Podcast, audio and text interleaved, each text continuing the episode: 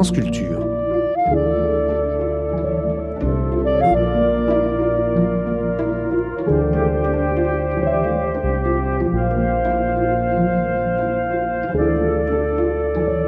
nuits de France Culture. Une mémoire radiophonique.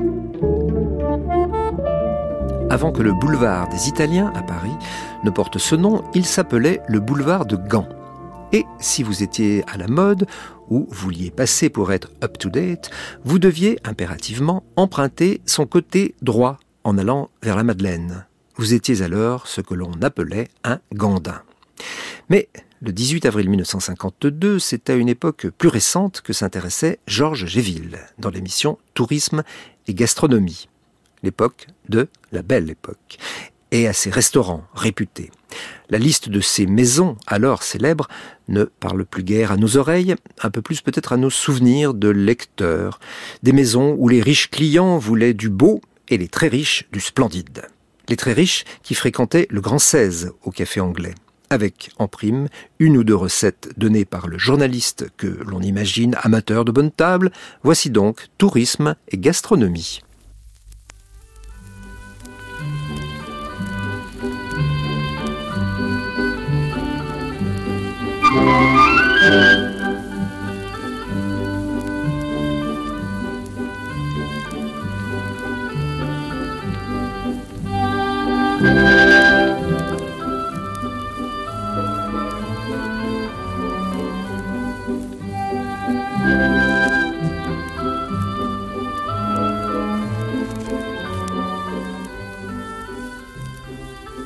Les grands restaurants parisiens de la belle époque.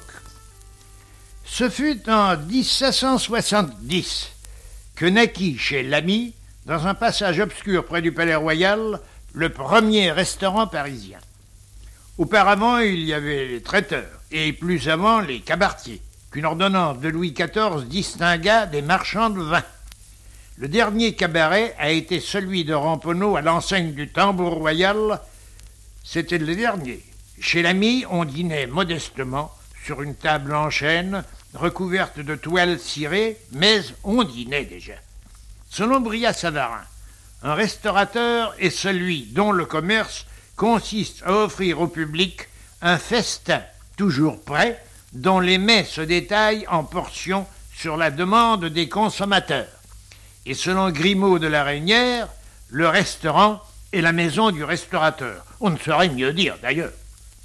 Vers le milieu du XIXe siècle, il y avait à Paris comme restaurant de marque Boulevard des Italiens, le Café de Paris, le Café Hardy, le Café Anglais, Nicole, Riche, le boulevard Saint-Martin avec Quinet, la rue Richelieu, Lointier et le Mardelet, la bourse Champeau et Gobillard, la rue Commertin, Rousseau, le passage des panoramas, Véron. Il y avait aussi les frères Provençaux, Véry, le Cadran Bleu, le Bœuf à la mode et Grignon. Plus tard, au petit nombre resté debout et brillant, se sont ajoutés la Maison Dorée, Durand, Voisin, Bréban, Véfour, Maire, Bonvalet, le Moulin Rouge, le Moulin Rouge qui était avenue d'Antin, qui n'avait aucun rapport avec le Moulin Rouge des boulevards extérieurs. C'est là, d'ailleurs, à ce restaurant du Moulin Rouge que débuta Escoffier. Peters, Magny, le Café Foy, Pascal Philippe, Sylvain, et enfin Marguerite.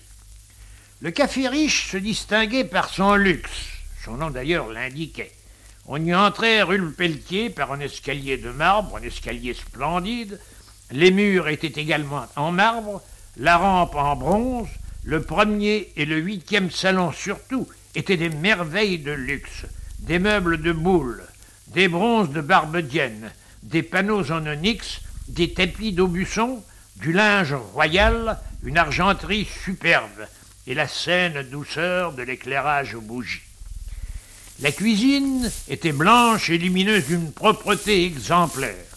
La cave était tenue par l'irréprochable Carado, sommelier qui avait le respect religieux de sa tradition et de sa cave, à l'image des anciens, ainsi que le voulait Pline. Il n'y tolérait aucune odeur, il n'y pouvait point fumer, ni lui, ni personne. Les femmes n'y étaient point admises, sans doute parce qu'elles se parfument. Mais de premier ordre, disait-on, prise sous toutes ses faces, cette maison, on peut peut-être l'égaler, nul ne peut la surpasser. La maison dorée, sa voisine, date de l'époque où l'on recommençait à dépenser de l'argent. La restauration, la restauration politique, bien entendu, avait eu des habitudes ménagères et sobres. Les chemins de fer bouleversèrent cette mentalité, et l'on disait le raccourcissement des distances donna de vertige et des jouissances promptes. Gagnons et gagnons vite. Telle fut la devise de l'époque. Les simples voulurent du bon, les riches voulurent du splendide. Le café Perron, boulevard Poissonnière, fut le premier à donner le ton. Les autres suivirent immédiatement. Thank you.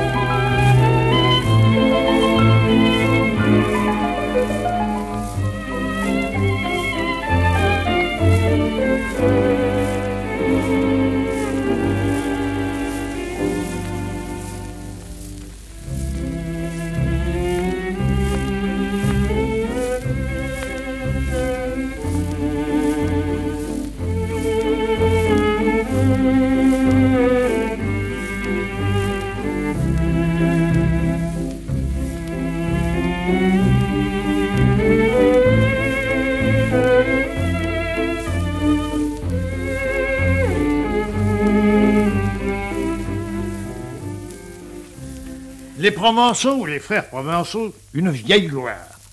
Bien des fois transformés, contestés, débattus et battus, que de révolutions en cet empire à quatre étages. Ils étaient là, d'abord, trois frères provençaux, véritables, qui s'appelaient Manel. Au premier, dans trois salons gris, tout simples, meublés du nécessaire seulement, éclairés tranquillement.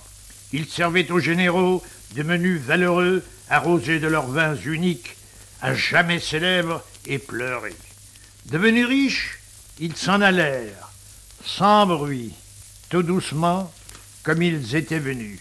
Alors apparurent de nouveaux frères, également provençaux, qui prirent avec piqué ce tranquille étage et lui firent un soubassement d'or, des lambris d'or, des dessus d'or. Il y avait de l'or partout, il en avait tellement qu'ils s'y ruinèrent. Survint alors un certain Collot, homme heureux, qui, profitant de l'épave, y fit fortune. Il vendit un certain Godin, qui mourut à la peine. À celui-ci succéda Dugléré.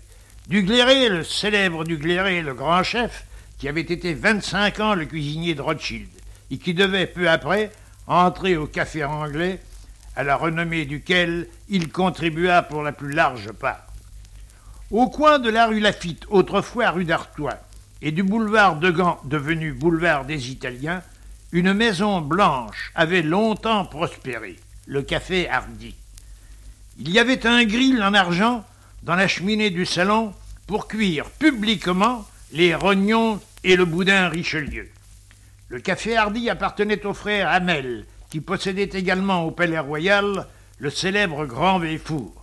Cette excellente ancienneté Finit un jour, le bâtiment s'effondra, et sur ses ruines, l'entrepreneur Lemaire éleva une magnifique et historique encoignure, empruntant sa fastueuse étiquette à l'éclat de ses balcons. Au rez-de-chaussée et à l'entresol s'ouvrit la maison dorée à la façade ruisselante d'or.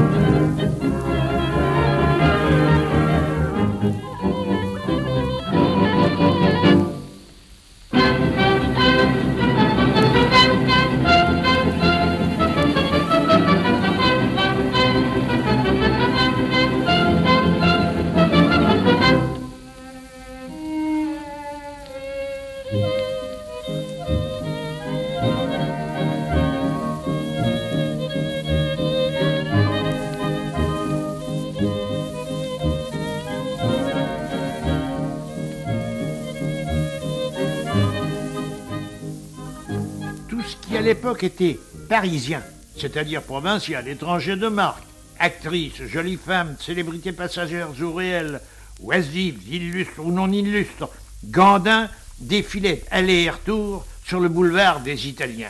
Côté droit, toujours côté droit en allant vers la Madeleine, pour voir et pour se montrer. C'est de là d'ailleurs que vient l'origine du mot Gandin. Avant qu'il ne s'appelât boulevard des Italiens, son nom était boulevard de Gand, et ceux qui s'y promenaient beaucoup s'appelaient Gandin.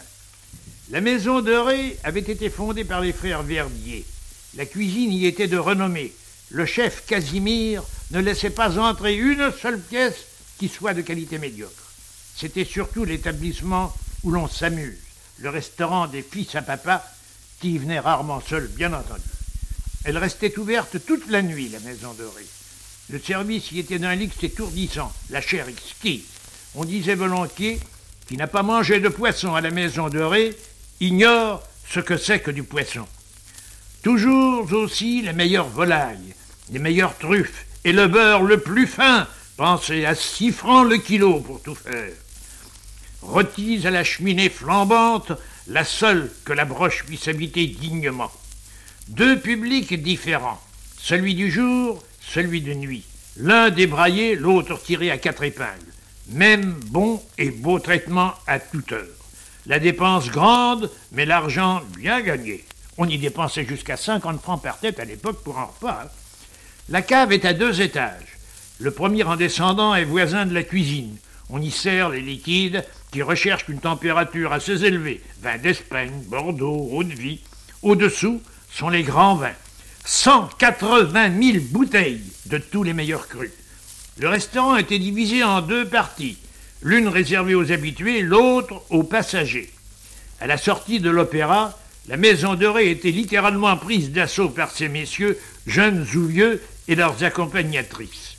Parmi les assidus illustres de la maison de Ré, il faut citer Nestor Roqueplan, qui dînait souvent avec le sculpteur David, Alexandre Dumas, qui rédigeait chaque soir le numéro de son journal Le Mousquetaire, Hubert de Brousse, le plus riche journaliste de l'époque, Heureuse époque où il y avait des journalistes riches. Le docteur Véron, tous y avaient leur table. On y voyait l'un des frères Verdier circulant entre les tables dans la partie réservée aux habitués et tenant à la main une énorme tabatière en argent. Il offrait une prise. Priser était à l'époque très à la mode. Il déclarait volontiers qu'une prise fait naître des sympathies durables et que le cigare tuera le restaurant. La prédiction ne s'est d'ailleurs pas réalisée, on ne prise plus guère, ou du moins un public, et le cigare n'a fait de mal à aucun restaurant. La maison dorée vécut jusqu'aux environs de 1900.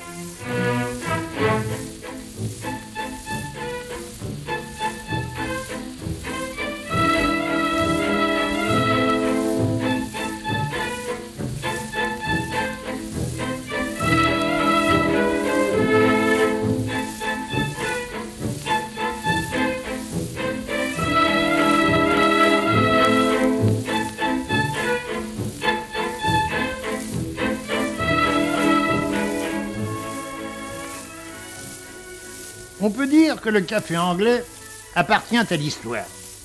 Tout ce que Paris a compté de jolies femmes, d'élégance en nom, de célébrités dans tous les milieux, de diplomates, d'artistes, de princes, s'est assis aux tables du café anglais. Il s'élevait en face la maison dorée, où est de nos jours le cinéma Marivaux, et allait jusqu'au coin de la rue, c'est-à-dire le cinéma Marivaux et puis le chemisier qui est à côté. C'était un établissement à l'extérieur sobre et sévère, au décor intérieur simple mais douillet et de très bon goût. Sa notoriété date des approches de 1860. Le café anglais possédait un cabinet particulier, entre autres, car il en avait plusieurs, qui en réalité était presque un appartement. Le Grand 16, qui a lu la petite histoire de Paris, a lu l'histoire du Grand 16. Ainsi nommé parce qu'il était le plus vaste et qu'il portait le numéro 16. C'était une sorte de cercle libre où l'on était admis par réputation. Être du Grand 16 était une marque de qualité parisienne. Toute la beauté, toute la notoriété, tout l'esprit de la capitale s'y retrouvait. La conversation y était étincelante. Maison de haute tradition, à la cuisine raffinée et impeccable, la cave y était une coquetterie. Cette cave était régulière, tenue comme un salon, admirablement percé. Des imitations de vignes en fer tapissaient ses arcades et portaient des grappes en émail au palin, donnant sous la lumière l'illusion de Chasselas. Au centre, un grand oranger allumait ses pommes d'or. On y dînait parfois, mais rarement, et alors à prix d'or. Elle contenait 300 000 bouteilles et 195 sortes cataloguées, On pouvait boire au café anglais des habitués tels que Léonide Leblanc, la belle Hortense, Hortense Schneider, Sophie Arnoux, Blanche d'Antigny, Blanche Pierson qui débutait à la comédie française, Offenbach, Meillac, Ludovic Alévi, Alexandre Dumas, Paul Malin, Alfred de Musset, Barbet de Rébilly, des princes étrangers, bien parisiens bien entendu, et mêlés au tout Paris de futures têtes couronnées, et même, avant 1870, le prince de Bismarck. Mais à côté de cette clientèle éblouissante, le café anglais avait ses originaux, sorte d'amuseurs mondains en quête d'excentricité. Le marquis de Saint-Cry, par exemple, qui arrivait, sortant d'un véhicule somptueux, habillé en rayon. Il se faisait servir une glace qu'il versait dans chacune de ses bottes, histoire de se rafraîchir, ou prenait son chocolat couché sur le toit de sa voiture, ou encore buvait son café sucré avec la salière et assaisonné du contenu de sa tablatière. Ah ben, tous les goûts se donnent à la nature, n'est-ce pas? Ou bien encore, encore, commandant un café et de quoi écrire, vidant l'encrier dans la tasse de café, y ajoutant le porte-plume qu'il avait raclé et avalant le tout. Évidemment, ça n'était là précisément de la gastronomie et surtout pas la cuisine du café anglais. Grand, maigre et lancé, de bonne culture d'ailleurs, ne manquant pas d'esprit, il ne mangeait jamais sans son chapeau sur la tête. Il est mort à 50 ans, dans une maison de santé, que ceci ne soit pas fait pour vous surprendre. Il y avait aussi le père Matelot, de son vrai nom Léonard, ancien élève de l'école polytechnique. Il avait adopté un accoutrement mi-matelot jusqu'à la ceinture, mi-gentilhomme pour le reste. Les maths ayant cessé de lui plaire, il devint tout d'un coup pharmacien, puis, tenez-vous bien, trombone à coulisses de la garde nationale. Enfin, Lord Seymour, le célèbre Milord Larsouille, qui passait presque toute sa vie au café anglais. La vie évolua, les boulevards se transformèrent, perdirent peu à peu leur caractère, et ces maisons, qui eurent un renom universel, où passèrent tous les élus de la terre, tous les favorisés de la nature et du sort, disparurent les unes après les autres, ainsi que Madeleine Bastille. Avant de mourir, le café anglais, survivant seul de cette heureuse époque, eut un ultime soubresaut d'orgueil. La vente aux enchères de ces caves mémorables atteignit le chiffre formidable de plus de trois millions de francs. Trois millions de francs or. Ce fut sa dernière victoire.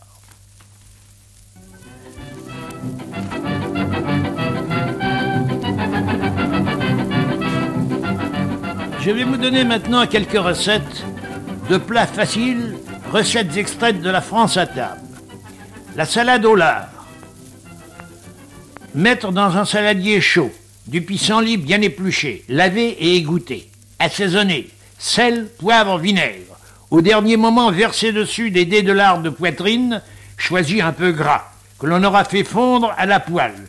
La graisse rendue par les lardons remplace l'huile. Dans le numéro consacré à l'Alsace, le précédent était consacré à la Champagne. Des choux rouges au marron. Lavez bien vos choux. Coupez-les très fins. Mettez-les dans du beurre frais. Étouffez-les et ajoutez sel, poivre, un bol de bouillon et un verre de vin rouge. Laissez cuire doucement pendant environ trois heures, puis servez-les en rond dans une purée de marron au milieu. Dans le numéro consacré aux flambres, les asperges à la flamande. Écoutez ça, c'est un plat très amusant. Les asperges cuites à, point et bien égouttées sont accompagnées de beurre fondu, de persil hachis et d'un œuf mollet. Chaque convive prépare lui-même sa sauce en écrasant l'œuf dans son assiette avec sa fourchette. Il assaisonne à son goût, sel, poivre, en parsemant de persil et en arrosant le tout avec du beurre fondu. Enfin, une dernière recette, les petites saucisses aux pommes de reinette. Pelez et épinez des pommes rainettes Coupez-les par tranches ou par quartier, ou même laissez-les entières. Faites-les cuire avec de petites saucisses un peu grosses, genre chipolatin, arrosez du jus de la cuisson avant de servir.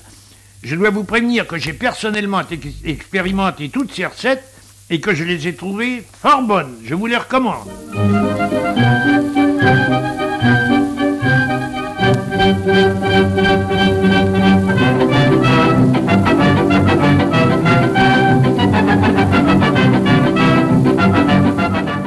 C'était Tourisme et gastronomie, les grands restaurants parisiens de la belle époque, par Georges Géville. Première diffusion sur Paris Inter le 18 avril 1952. Vous pourrez réécouter cette émission en ligne ou la télécharger sur le site franceculture.fr ou sur l'application Radio France à la rubrique des Nuits de France Culture.